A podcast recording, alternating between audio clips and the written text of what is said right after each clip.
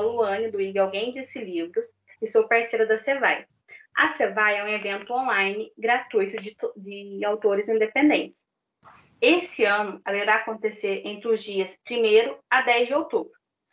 Esse evento busca aproximar leitores dos autores independentes através de lives, podcast e bate-papo. Convido todos a se inscrever no site da Cevai, que é o www.cevai.com.br e seguir também o Instagram da Cevai, que é o arroba. Hoje a gente vai falar sobre gêneros literários e vou contar com a participação dos autores da Roberta Souza, Ronaldo Santana, a Cris Ávila e a Priscila Veiga. Sejam muito bem-vindos. Agora eu peço que cada um se apresente e fale um pouquinho sobre você. Olá, meu nome é Roberta de Souza, sou jornalista e escritora, trabalho no mercado editorial há alguns anos Comando a Gaia Comunicação também há alguns anos. Os anos são irrelevantes nessa hora, né, gente? É, eu tenho quatro livros publicados, escrevo desde 2010. Na verdade, eu publico desde 2010, escrevo um pouquinho antes disso. Uh, todos os meus livros estão na Amazon e em formato físico. Tenho quatro livros solos, uma biografia, participei de dez antologias Coorganizei cinco delas, participei de três coletâneas e organizei duas delas. E é isso, estou muito feliz de estar aqui com vocês hoje. Olá, obrigado pelo convite. Eu sou Ronaldo Santana, sou escritor de fantasia. É, eu comecei, na verdade, a minha carreira editorial com, como ilustrador, sou ilustrador até hoje, faço ilustrações para livros infantis e juvenis, e também sou animador, trabalho no mercado de animação já não vou dizer os anos, não, não importa agora. Quando a gente fica velho, a gente reduz é, certas informações. Mas é, eu já fiz alguns longas, alguns longas metragens, como Turma da Mônica Aventura no Tempo, Xuxi e Guto contra os Monstros do Espaço. Também animei na série de TV Meu Amigãozão, para o Discovery Kids, e dirigi a série de TV Amazon Guerreiros da Amazônia para a TV Escola, e em 2016 eu publiquei o meu primeiro livro do gênero, que é fantasia urbana, Luana, a Filha da Lua, e tenho trabalhado com esse título desde então. É uma quadrilogia, já publiquei três livros, e é isso aí. Sou Cris Ávila, escritora.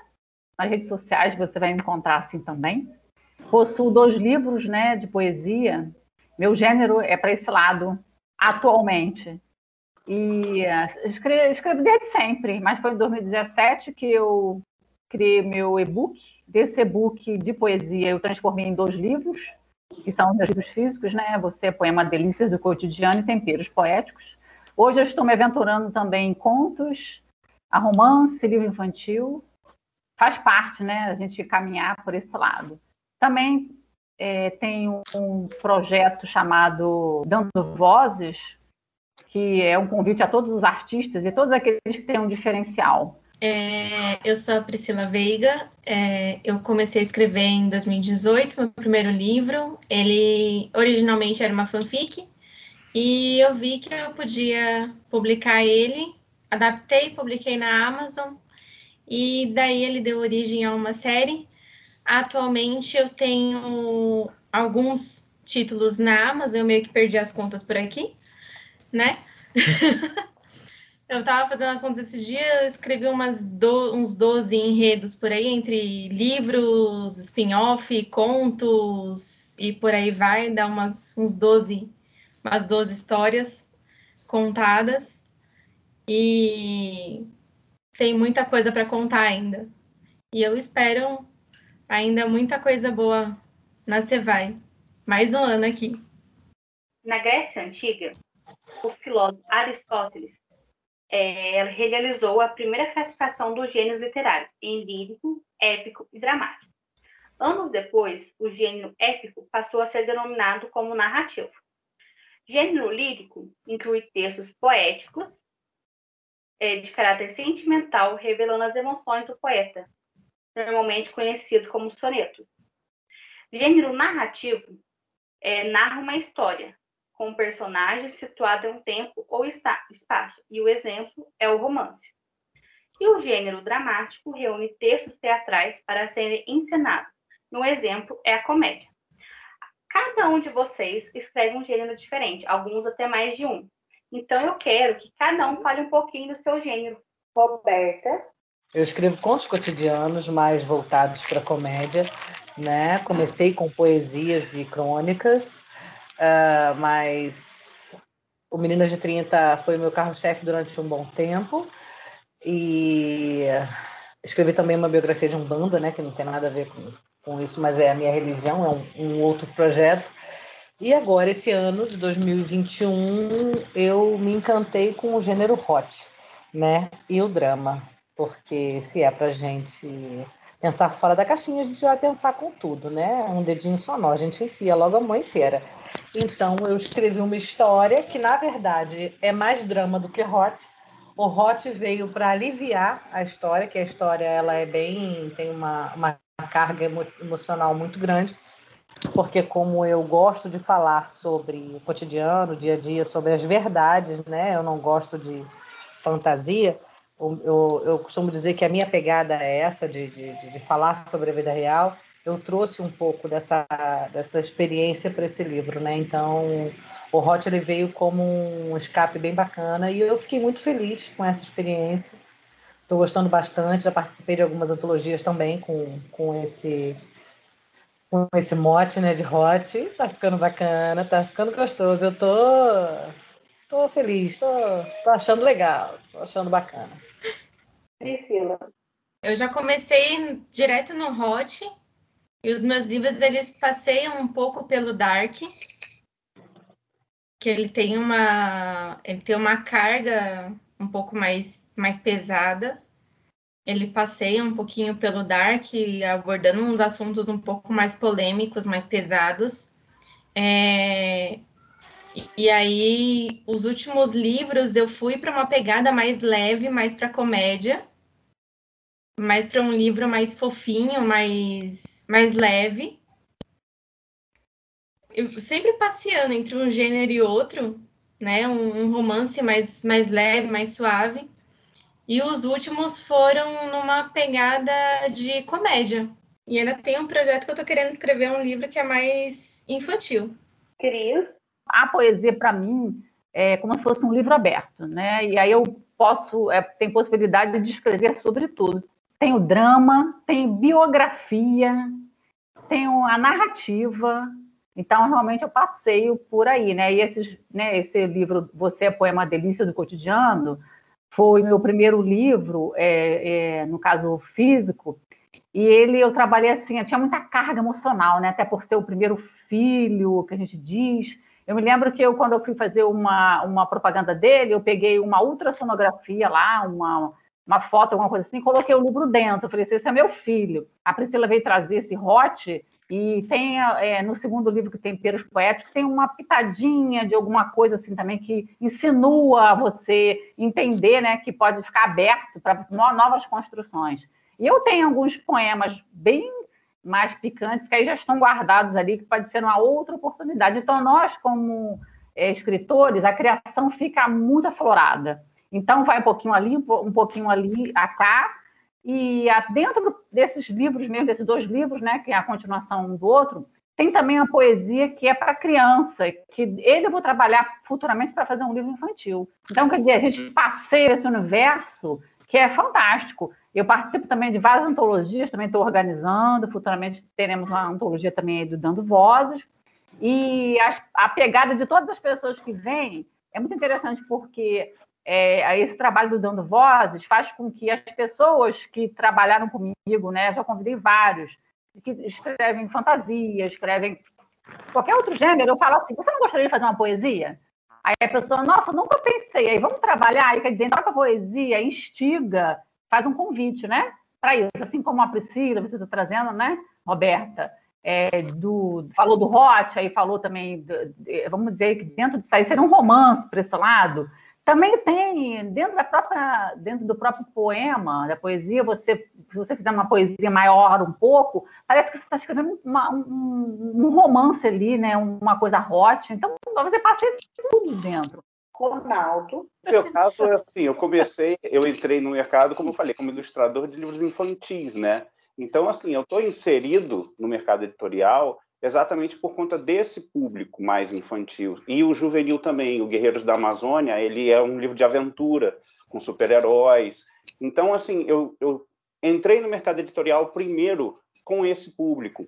Então, quando eu decidi escrever, publicar o meu primeiro livro, eu preferi não fugir demais desse público com o qual eu já estava trabalhando, porque eu tenho outros gêneros que eu escrevo. Eu gosto de histórias policiais, gosto de histórias de terror, de mistério, suspense.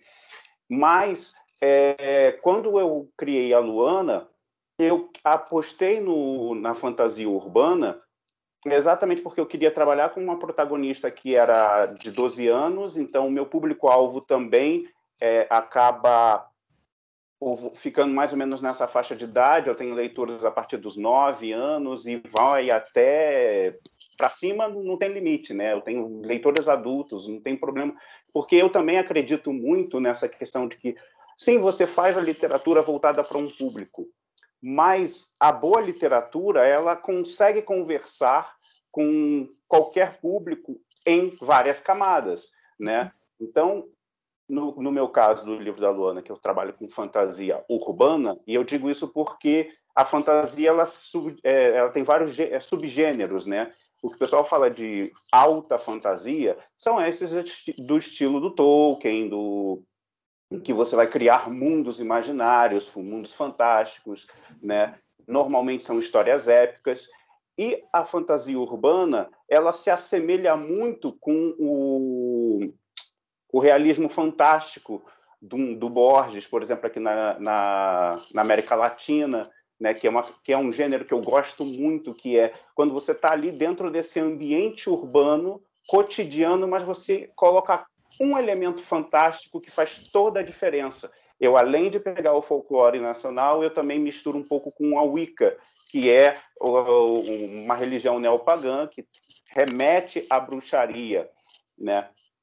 Só que aí, quando eu trago uma história de bruxaria, Wicca, mas os meus personagens são cariocas, eu penso, poxa, eu acho que eu posso trazer um pouco dessa nossa ancestralidade indígena e trabalhar essa magia, né, essa energia brasileira dentro do, da, da minha história. E é assim eu construí esse meu primeiro, essa minha primeira série, que são quatro livros, e essa história ela é ligada às faces da Lua. Então são quatro livros porque cada livro é ligado a uma delas. Então o primeiro livro é a Lua Nova, o segundo é a Lua Crescente, o terceiro será a Lua Cheia e o quarto a Minguante. Aí eu encerro a história. Então eu gosto de trabalhar também com essa questão mítica, né? Mas ao mesmo tempo com personagens contemporâneos então, os meus personagens vão no shopping, vai para a escola e tem essa vida ordinária que a gente tem, com a qual as pessoas podem se identificar, e com esses elementos extraordinários. Então, é, e, é e aquele negócio, não tem como você escrever alguma coisa sem puxar da sua própria experiência. Então, alguma coisa minha sempre está lá, camuflado de, e, e, ao mesmo tempo, distribuído por todos os personagens.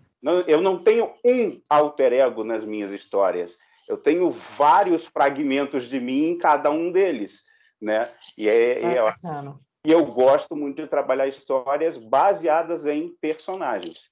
Incrível, né? Saber um pouquinho de, de cada um, dos que escrevem. Confesso que eu preciso ler mais. Ainda não me aventurei pelo fantasia. Leio pouco poesia, mas o hot, confesso que ultimamente é muito difícil, né? Romance não tem um hot. Mas assim, falando sobre os gêneros, vocês, qual que vocês acham que é a maior diferença entre eles?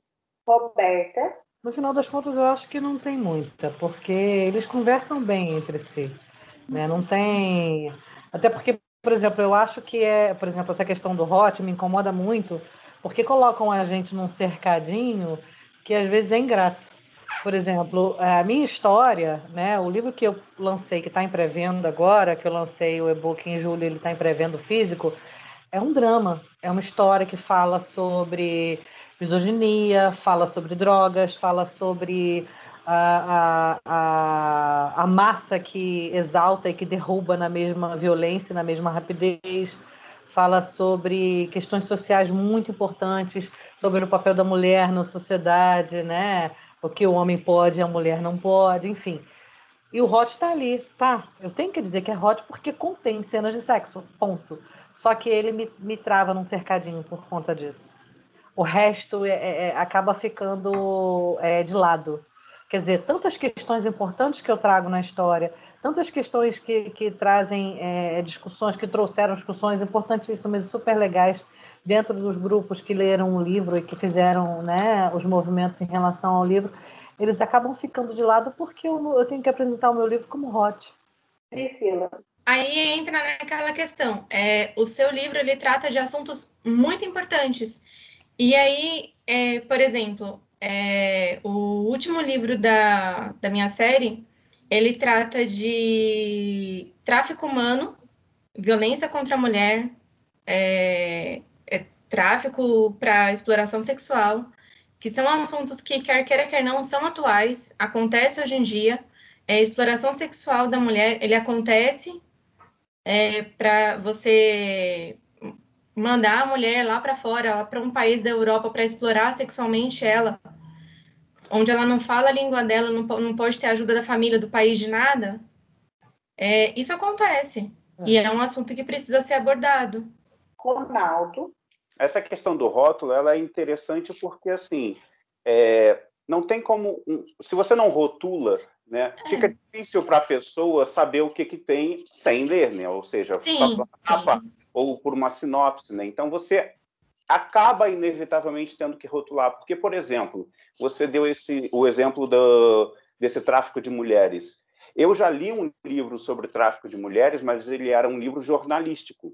Então, ou seja, o jornalista se infiltrou dentro desse mundo e fez as entrevistas com as garotas e ele trouxe isso sem falar, ou seja, o cara falou de tráfico humano, de prostituição, sem, sem descrever nenhuma única cena de sexo. Então, assim, é, é não é bem o, o tema em não, sim. Né? e sim o apelo que você, o enfoque que você acaba dando maior na história. Se a gente coloca na Amazon como é, erótico, é, no ranking a gente não, não aparece. Não, é. É, não, não, entra no ranking da Amazon.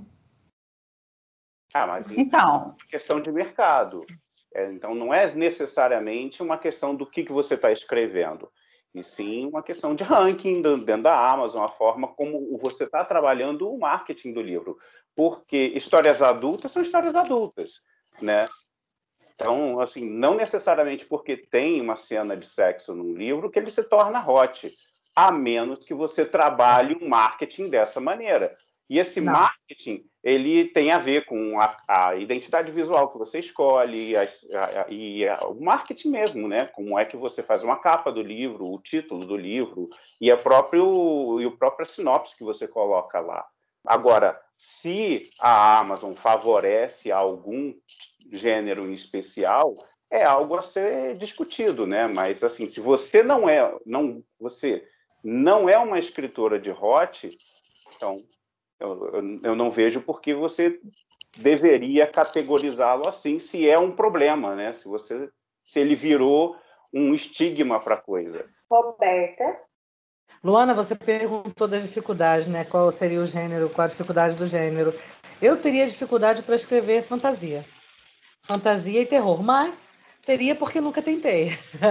Eu acho que a gente precisa tentar para poder saber, né? Se a gente consegue Sim. ou não. Eu, mas eu teria, eu, eu hoje me distancio muito disso, né? De terror e fantasia. Mas o que eu não escreveria de jeito nenhum é assassinato, morte, sangue, porque é uma coisa que não me agrada. Não é nem é, dificuldade, pegando, porque não me agrada. Pegando o gancho aí da Roberta, eu também acho que esse, essa parte de morte, né? Até porque na, pessoalmente é, a gente tem um, um, certo receio, né, em mexer nisso. E eu acho que eu acho que o autor, o escritor, ele tem um grande desenvolvimento também nessa sua escrita. E aí você tem que ver. Mas eu também acho que não escreveria. É, e voltando aí à fala, né, do, dos colegas, é, quando eu lancei o meu primeiro livro, depois do segundo, sempre tem alguém que lê, né, dá umas opiniões e são assim fantásticas. E eu tinha lá dentro do segundo livro alguns, algumas poesias bem picantes. E aí eu fui orientada na época, até porque eu queria fazer depois outro trabalho, né? olha, se você manter esse livro aí dessa forma, você pode afastar, porque eu estava pretendendo escrever logo em seguida um livro infantil. E a gente trabalha na área de educação, e aí a pessoa pega o seu primeiro livro, e depois pega o seu segundo livro, e depois vai pegar o terceiro, aí, poxa, aquela pessoa ali, ela está trabalhando muito por esse lado. Mas acontece que aí tem que ter muito, é, tem que ter muito discernimento, porque a pessoa vai pegar a, a contracapa e vai ler o que, que tem dentro. Mas eu, eu fui por essa vibe. Eu coloquei algumas coisas no segundo livro, é, é um, uma coisa, uma pegada assim mais sensual, para poder o imaginário da pessoa ir caminhando e deixei de lado e peguei as outras e está até aqui, mas é tá, até interessante, porque eu, futuramente eu posso lançar desse jeito. Mas na época, quer dizer, a visão de uma editora colocou sobre isso até porque eu falei que logo em seguida queria caminhar para o infantil. E aí, naquilo, o que, que acontece? Aí você fica né, nessa balança. É isso mesmo? Ah, estou entrando no mercado agora para esse lado, vou pegar a sua opinião. E aí você vai contrabalanceando. Aí eu pergunto aqui esse, essas informações que o Ronaldo trouxe, vocês também trouxeram. E eu acho que você tem que pegar a capa, né, contra a capa, e ler ali. E se for diferente, você vai lá e conversa com o autor. A gente não gosta que as pessoas conversem conosco conversa, troca uma ideia. Olha, eu acho que não era foi por aí, ou é. Então, é assim que as pessoas vão lendo nossas poesias também. E tem, eu acho que todo mundo tem o direito, né, de opinar, de ser, e eu acho que também tem esse lado. E se eu, eu tenho que realmente fazer essa seleção. Se aquele lá é o grupo hot, aquele ali é fantasia, porque tem, tem leitores só para isso, só para hot, só para fantasia, tem só para poesia. Mas claro que a gente, eu, que nós estamos fazendo aqui agora, estamos fazendo um entrelaçamento, né? Fantasia conversando com Hot, conversando com um está conversando com o outro. E isso é interessante, acho que as pessoas têm que estar abertas para isso. Mas, assim, eu, voltando lá, falando com o Ana, eu não escreveria essa parte de terror, nem que fosse um romance que ela tivesse alguma coisa. Não, não escreveria. Priscila. Eu acho que, que terror também eu não, não escreveria, pelo menos não por enquanto. Não digo que nunca escreveria terror, porque eu aprendi a nunca dizer nunca. Porque no começo eu falava que eu nunca escreveria Dark. Aí eu falava livros... que nunca escreveria Hot. Aí os meus livros começaram toma, a passear Pelo, pelo Dark, eu comecei a falar assim, ué, o que está acontecendo aqui? Meu livro está começando a ficar meio, meio, meio forte, meio pesado. Eu falei, bom, então.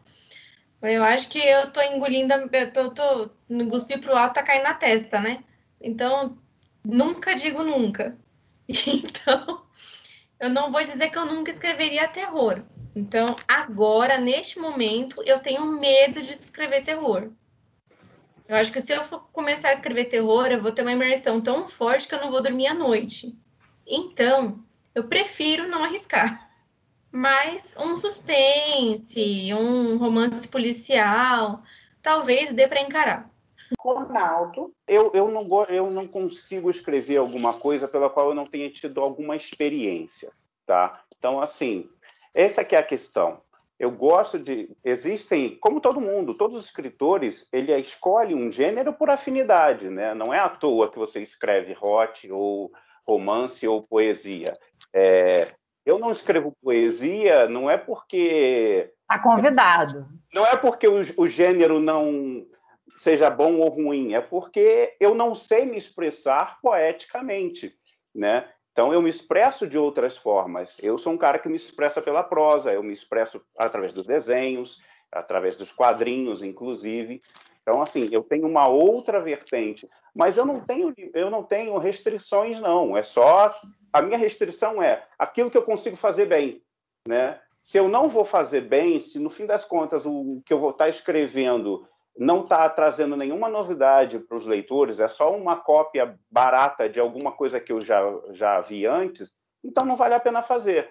Né? É, quando falou aí sobre não escreveria terror, eu achei isso interessante porque me lembrou uma escritora que eu entrevistei um tempo atrás, que foi a Rosamund Strauss, que ela é uma escritora de vários gêneros, inclusive, um deles é terror, mas ela me falou o seguinte, ela tinha medo de histórias de terror ela começou a escrever histórias de terror e depois que ela escreveu vários contos de terror, ela fez uma anamnese e percebeu por que, que ela estava escrevendo aquelas histórias de terror por conta da vida que ela estava levando naquele momento.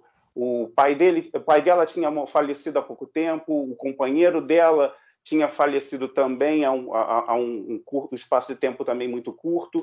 Então, assim, e aí você for ver os contos de terror dela, é, você percebe que existe uma constante que é o medo do abandono, né? E aí, assim, só que, ou seja, aquele momento específico dela, ela se expressou daquela forma. Quer dizer que ela, a partir de agora, vai ser uma escritora de terror?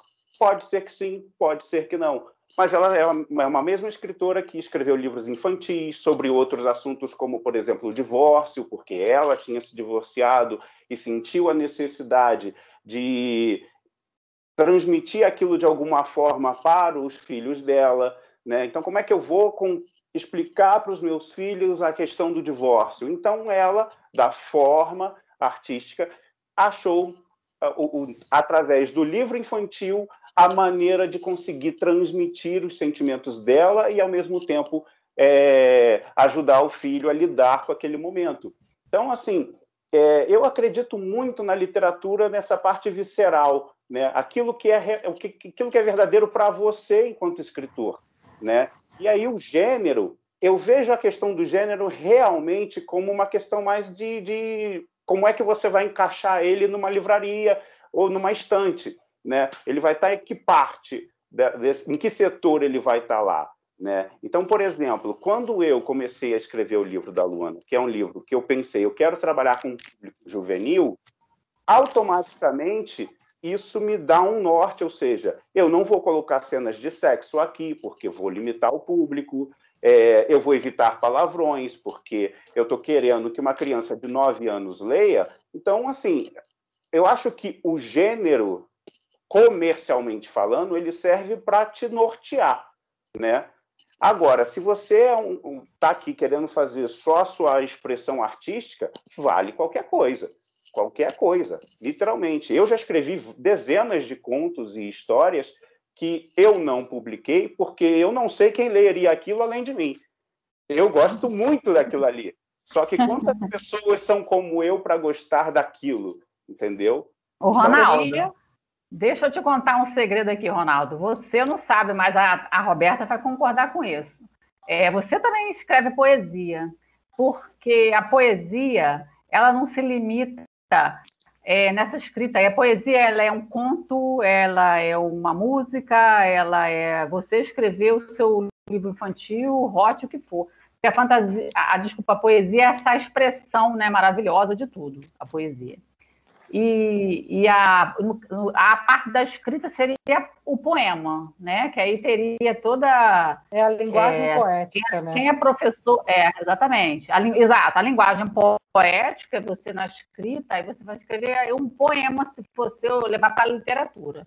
Mas, se você for ver todo esse cabedal, né, esse, esse universo, tudo que você está fazendo uma troca também é, é, a poesia, né? E a gente vai, vamos dizer assim, estamos romantizando é, esse, isso tudo que a gente está falando, não, mas é mais ou menos seguindo por esse, por esse caminho, entendeu? Até a licença poética, que era exclusivo do, da, da linguagem poética mesmo, né, como nós conhecemos, com as suas alexandrinos, os seus tercetos, sextetos, enfim, né? É, até até a, a, licença poética que era trabalhada né, nos versos, Hoje em dia ela já é aberta para os romances, o que não era antigamente.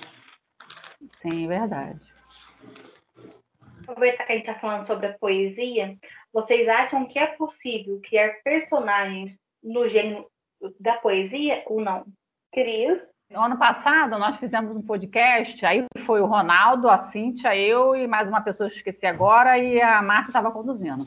E, e, para entrar no podcast, é, esse universo aí com várias outro, vários outros gêneros, eu fiquei assim, será que eu vou participar? Porque tinha esse, essa pegada aí de dizer, dentro de uma poesia ou dentro desse conteúdo aí é, dos outros gêneros, como é que é o personagem?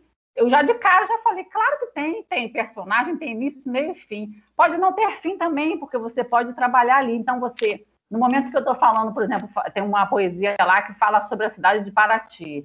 E aí eu falo que é uma parte autobiográfica do próprio Paraty, porque eu me encaixei dentro dela e convidando os turistas para, para a visita. E aí a gente passeou muito. Quem é o, é, vamos dizer assim, a personagem ou o personagem? A própria cidade. e os turistas são o, o A, e você vai denominar isso, é o gênero esse ou aquele, né? masculino feminino, pode ser. Então, você tem, sim, dentro da poesia, você pode trabalhar tudo. É como se fosse na uma poesia, o, o, o, personagem da poesia, na época do romantismo, né, era conhecido como a musa.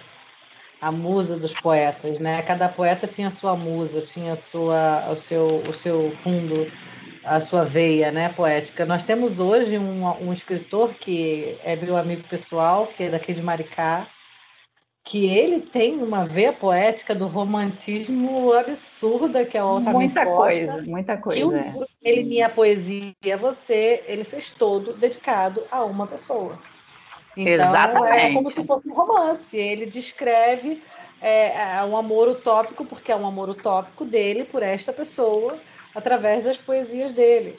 A gente já falou um pouquinho, mas assim, na opinião de vocês, vocês acham que, como diz, né, em, um, em um texto, a gente pode transitar em vários gêneros? Acredito que sim, né? Porque a gente tem, às vezes, sei lá, o, às vezes, igual a gente falou do hot, às vezes a gente já tem um drama, tem um pouquinho do, do suspense. Priscila você escrevendo um gênero, dá para você transitar em um, em um livro em, entre vários gêneros. É, dá para você escrever drama, dá para você colocar uma cena dramática, uma cena de suspense, dá para você escrever uma cena engraçada, uma cena mais pesada, mais dark, dá para você puxar mais para o hot dá para você brincar do jeito que você quiser. Quando você está ali sentada, aqui, sentado na frente do computador, é, você pode deixar a imaginação fluir do jeito que você quiser, deixar o personagem te guiar para onde você quiser, para onde ele quiser, na verdade, né? A história transitarem por vários gêneros é o, é o natural, né? Quando a gente fala que a história de um gênero, sei lá, aventura, por exemplo, não quer dizer que ele não vai ter outras coisas ali dentro, né? Vai ter comédia, vai ter um pouco de romance, um pouco de drama, mas a questão é qual é a parte mais atraente da história, né? Qual é aquilo que você vai dar um maior enfoque, né, nessa história? É esse que acaba sendo o considerado o gênero predominante da, da obra mas é muito comum você, é, quando, por exemplo, você fala lá do Stephen King, que é um escritor de terror, mas ao mesmo tempo ali dentro tem piada, tem drama, tem outras coisas. Mas qual é a parte predominante? É aquele clima tenso que ele constrói, né? Em que ele pode ficar dezenas, centenas de páginas sem acontecer absolutamente nenhum assassinato, não acontecer nenhuma cena de terror mas aquele clima que te deixa tenso o tempo inteiro, aí é por isso que o cara é conhecido como o mestre do terror, entende? Então, assim, o terror não é necessariamente você ver um corpo estirado no chão, né? É exatamente todo esse sentimento que te causa enquanto você está lendo aquela história. Mas ali dentro você vai ter drama, vai ter comédia, vai ter várias coisas. Porque assim. Aí também tem a veia, a veia fantástica dele, que é absurda, né? Ele, de repente, Sim. a história vai indo, vai indo, vai indo, de repente ele faz com que a pessoa sofra um acidente, bata com a cabeça e vira um telepata foda, que começa a movimentar e matar as pessoas pela, pela, por telepatia. Você fica assim, Jesus, como assim? Né? O cara é incrível, o cara é espetacular. É, ao mesmo tempo, ninguém diz que é fantasia, embora tenha o elemento fantástico ali dentro constantemente. Mas qual é o predominante? É o terror. Então, é essa que é a questão do gênero. Bom, vamos voltar um pouquinho agora. A gente falando do hot, a maioria dos romances tem hot, né? Então, vocês acham que todo romance é clichê? Tem que ter cena clichê? Falando dessa questão de romance, eu vou fazer uma observação aqui que foi até engraçada, porque na minha biografia de Umbanda eu romancei a história, uma história, né, sobre um ser, enfim, em sua última vida e tal, etc, etc, até chegar no caminho da Umbanda. Uma pessoa na Amazon me deu nota 2 e escreveu o seguinte comentário: tem que informar que isso é um romance. Romance só ilude, ponto. Não tem como a gente conversar com o leitor, né? Então o que, que eu fiz? Falei, tá bom, né? Fazer o quê? Tá lá as duas estrelinhas. Ainda bem que ele deu duas, né? Podia ter dado uma só. Pelo menos foi duas. Pois é. Foi bonzinho comigo. Prejuízo menor. Não é? Eu não acho que o romance seja clichê, não, porque é também taxar o romance de uma coisa só que não é, né? Para mim, toda obra literária, é, até porque se você for estudar o pé da letra, o que significa romance, toda obra literária que contém um enredo, começo, meio e fim, é um romance.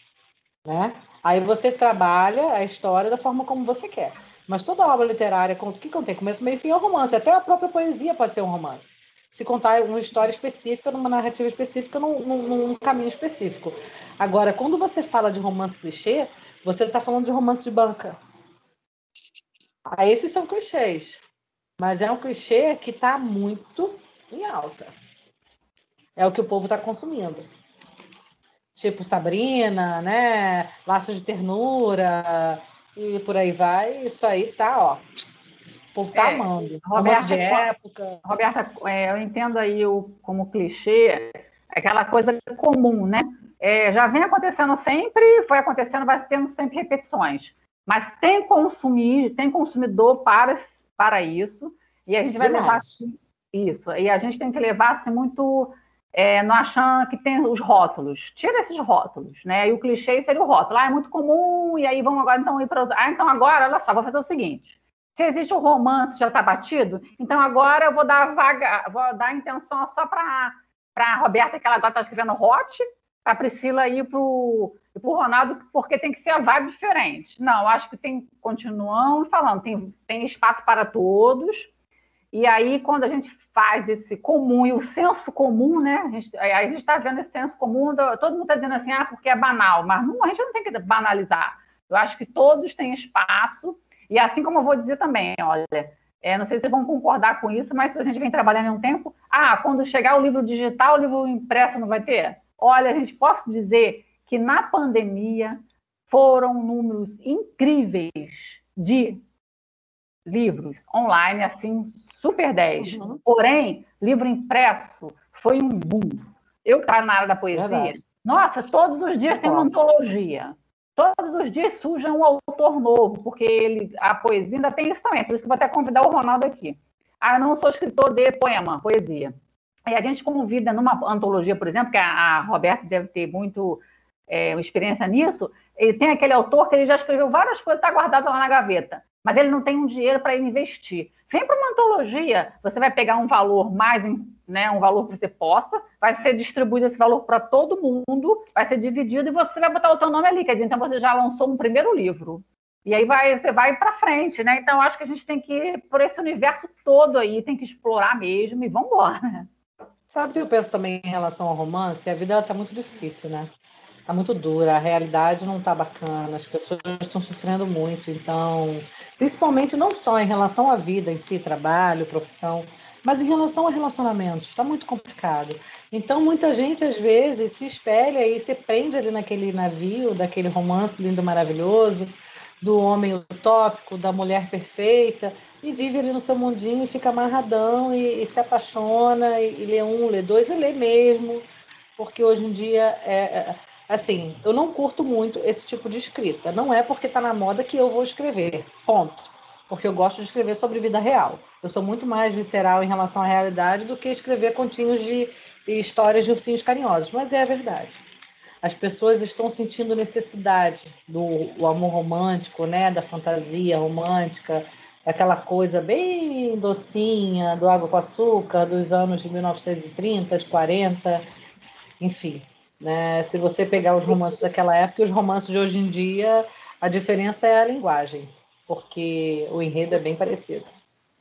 É, o clichê, na verdade, você vai ter em todos os gêneros, né? É, o que a gente entende como clichê independente se é romance, se é policial, ou seja, ou se é poesia, ou se é aventura, é, eu acho que o clichê ele traz uma zona de conforto, entendeu? Sim. Porque quando você está buscando uma coisa clichê, é, você não quer ser surpreendido, você quer realmente aquela coisa que você já sabe mais ou menos como é que vai ser. Tipo, ah, eu quero uma história policial, zona de conforto. Então, o que, que vai ser? é o detetive particular que vai ser contratado pela viúva, e aí no meio da história. o forte gostosão.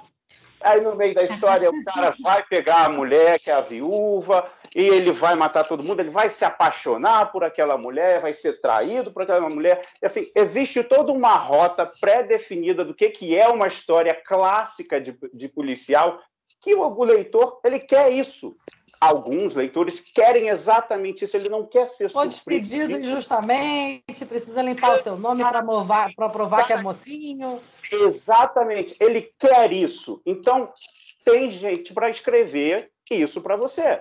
Agora, se você está aberto a alguma novidade, a uma história que está contaminada com outros gêneros tudo mais, aí você sai do clichê, entendeu? Então, assim, eu acho que o clichê é isso, ele é a zona de conforto do leitor entendeu? Ele não e vai eu, ser. E, Ronaldo, eu acho que todo mundo tem esse direito aí, né? De, vamos dizer, clichê. Porque aí a gente vai falar de novo aqui. Cada um aqui tem escreve seu gênero, um pouquinho para lá, um pouquinho para cá. Tem leitores para todo mundo. Então vamos lá, aceita isso daí e toca o barco, né? Exatamente, exatamente. Bom, agora vamos falar um pouquinho da fantasia, né? Eu confesso que ainda não, não entrei nesse gênero literário, mas pretendo mudar isso em breve. Vocês acham que na fantasia tudo é permitido? Mas não, vamos colocar que isso vai instigar o leitor e ele vai gostar. Então, a gente volta a essa questão do clichê, né? Se você está buscando uma coisa tradicional, clichê, então não, nem tudo é permitido, entendeu? Agora, se você está disposto a novidades, então acho que sim, acho que você, porque essa é a questão. A fantasia, ela se subdivide em, em, subgêneros exatamente por conta disso. Não existe o gênero fantasia para englobar um monte de coisa, né? Então, assim, se você quer uma história capa-espada de Rei Arthur ou de um mundo fantástico criado pelo Tolkien, então isso é o que o pessoal chama de alta fantasia, né? São histórias épicas onde você tem o herói que é aquela pessoa que vai realmente elevar se elevar para chegar, para trazer o seu povo, ele vai se elevar como ser humano e levar essa evolução para o seu povo. Então, isso, isso é uma questão bem da, da, da fantasia épica, né? da, da alta fantasia. Agora, se você está buscando uma coisa um pouco diferente, eu como a própria Roberta falou do, do, King, que embora ele seja mais famoso pelo terror, mas ele também trabalha muito essa questão da fantasia, né? Então, assim, só que ele fica mais dentro de um ambiente urbano, cotidiano, então parece que não é, mas isso também é fantasia, na hora que você traz esse elemento fantástico para a história. E o elemento fantástico, ele é essa coisa que realmente não existe no nosso cotidiano. Não é simplesmente você fazer um, um, um feitiço, né? Mas a forma como você traz esse feitiço para a sua história. Porque você pode falar de uma história que fale de feitiço, magia, e ser uma história totalmente realista. Temos várias religiões que abordam essas questões mágicas, né? Mas não é só isso que vai fazer com que a história se torne fantasia. Então, exatamente, esse, é, vai um pouco desse exagero, que também vem um pouco das histórias de fábula, que tem uma lição de moral no fim das contas. Então, tudo isso é, a fantasia engloba, né? Essa questão de você utilizar certas metáforas para contar uma história ou utilizar certos símbolos, né? Porque se você pegar, por exemplo, os clássicos infantis como a Branca de Neve, Cinderela e tudo mais, é, eles trazem uma carga simbólica muito forte junto com eles. Que hoje em dia, por exemplo, quando o pessoal ressignifica esses clássicos, é, eles estão ressignificando esses símbolos também.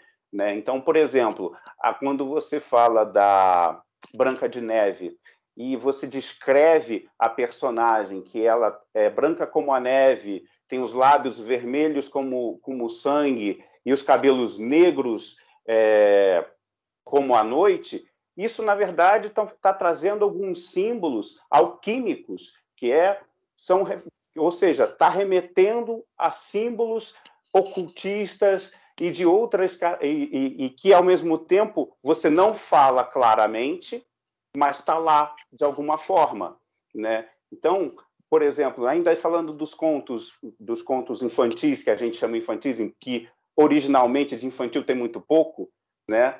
É, muitas vezes você pode encarar que todos os personagens de uma história não são de fato personagens, e sim aspectos do mesmo protagonista.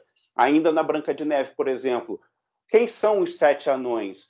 Os sete anões não são outras pessoas, são sete características da própria Branca de Neve que ela tem que domar em si mesma, que é a preguiça, que é a raiva e outros sentimentos, né? Então, assim, você pode tratar toda essa carga simbólica dentro das histórias. E esses clássicos que a gente também que a gente traz até hoje, eles são clássicos exatamente porque a mensagem que eles trazem é, conseguem ultrapassar os, o tempo.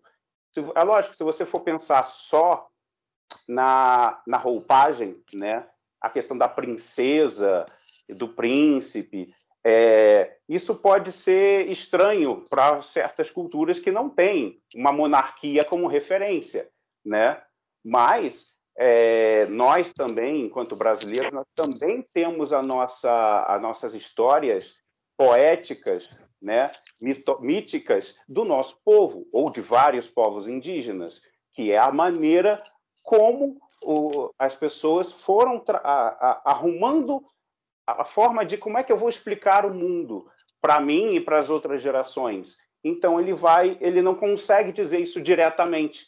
Ele diz isso através de outras informações simbólicas. E a fantasia se alimenta muito desse tipo de coisa.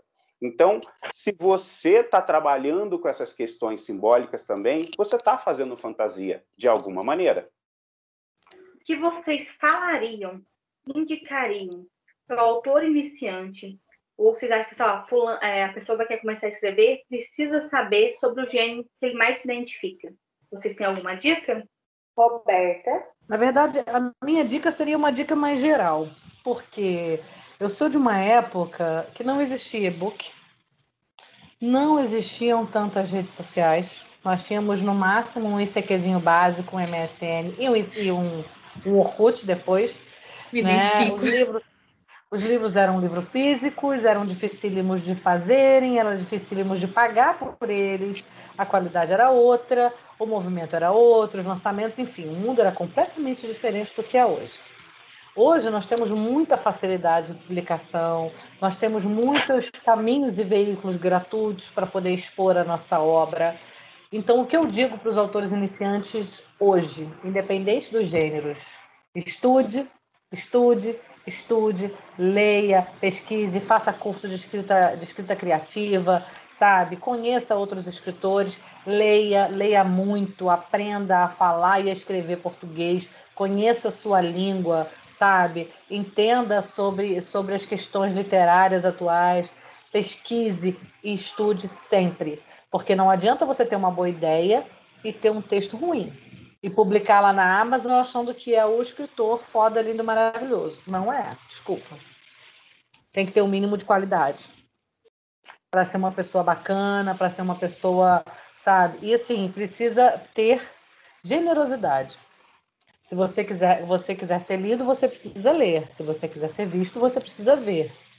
A prosperidade gera prosperidade. Então, para você ser próspero, você precisa dar prosperidade ao próximo. Você precisa fazer esse movimento. Se você quer que comprem o seu livro, compre o livro do amiguinho. Com certeza o amiguinho vai comprar o seu livro quando chegar a sua vez. Mas faça esse movimento, faça o primeiro passo, sabe? Porque tem muita gente, tem. Só que, infelizmente, eu não vejo união entre os escritores nacionais atuais. Então, seria bacana que a gente conseguisse pensar de outra forma e conseguisse se organizar de uma forma mais inteligente e orgânica para um ajudar o outro. Com certeza seria muito mais fácil. Cris? Pegando seu gancho aí, Roberta, é, além disso tudo que você falou, eu endosso, eu acho que a pessoa tem que se jogar. Claro, com todas essas qualidades que você trouxe. Porque se você não se descobrir nenhum gênero, vai, outro, outros você irá se perceber né? Porque pelo que ela trouxe aqui, né, essa questão, né? Como é que seria isso? Então, se você, às vezes, você se descobre na poesia, depois você vai, ao com tempo, porque às vezes no primeiro momento a pessoa, que nem você vai escolher uma carreira. Ah, eu queria isso, você. Mas não tem importância, retrocede, volta, vai volta. Claro, com qualidade. Tem gente que escreveu, de repente, um livro de um romance muito tempo atrás, mas hoje ele só escreve fantasia. Mas aquilo ali ele teve que passar por aquilo para se descobrir. Então é importante que se jogue com todas essas qualidades enumeradas que você trouxe, né? Priscila. Para o escritor iniciante, eu diria para perseverar.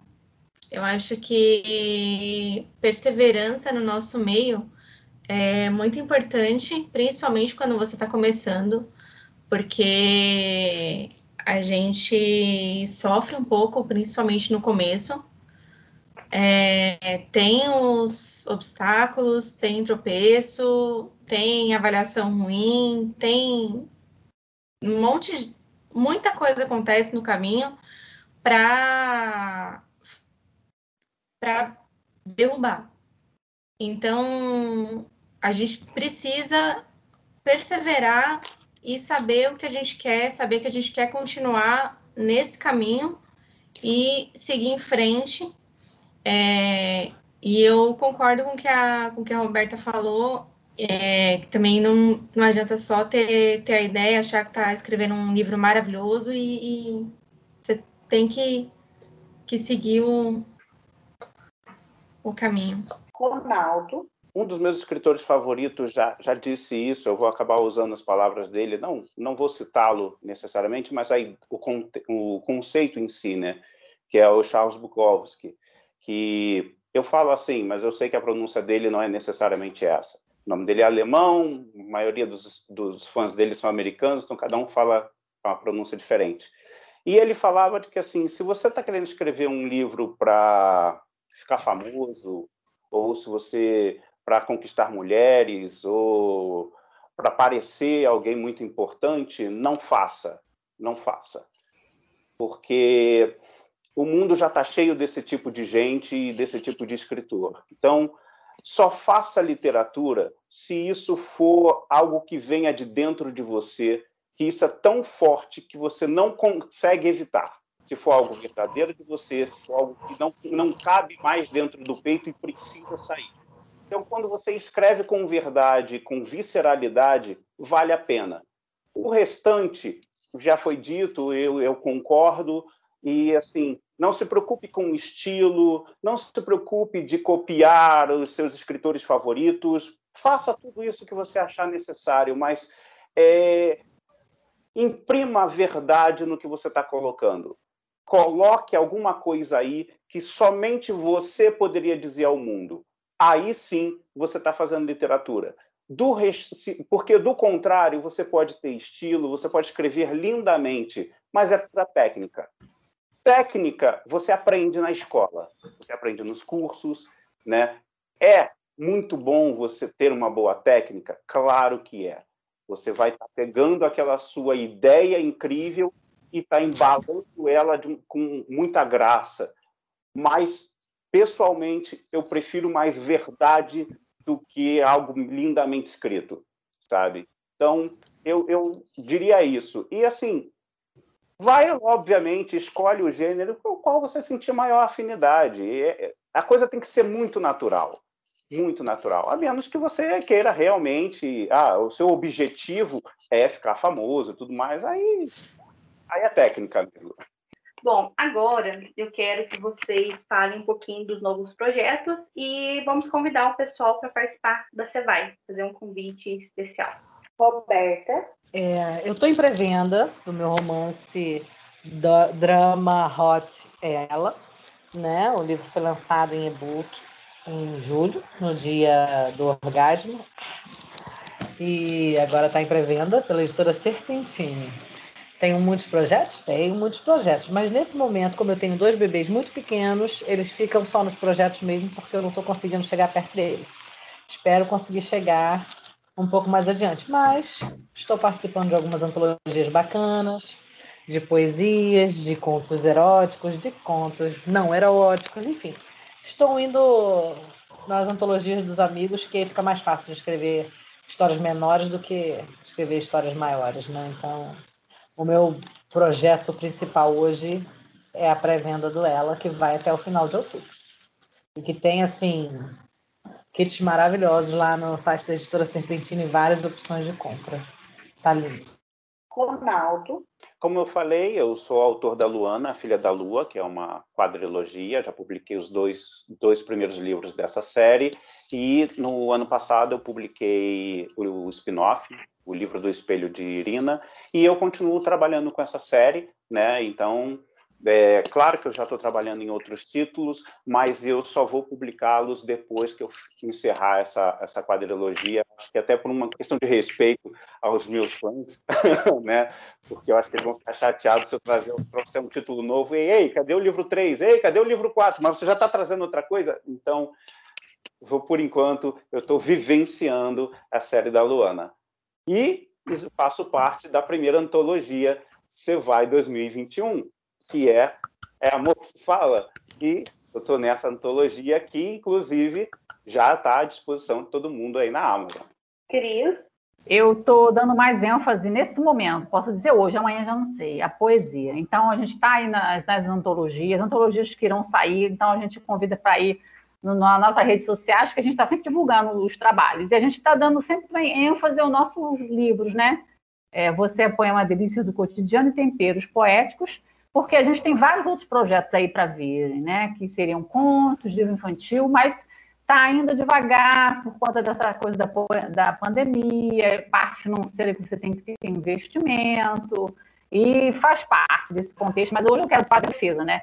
Defesa da poesia, dizer que o projeto continua desde sempre, desde 2017, quando eu lancei o livro, é, é um projeto diário, de sempre estar é, é, mostrando para as pessoas o trabalho e a gente está sempre participando das antologias e, e é isso. Nesse momento é o, esse projeto aí que a gente projeto pessoal e tem né esse projeto dando voz que a gente está dando sempre novas roupagens a ele e tem o conversa de versos. A gente está sempre batalhando em cima do próprio projeto para ele crescer. Então essa que é a novidade, está sempre melhorando.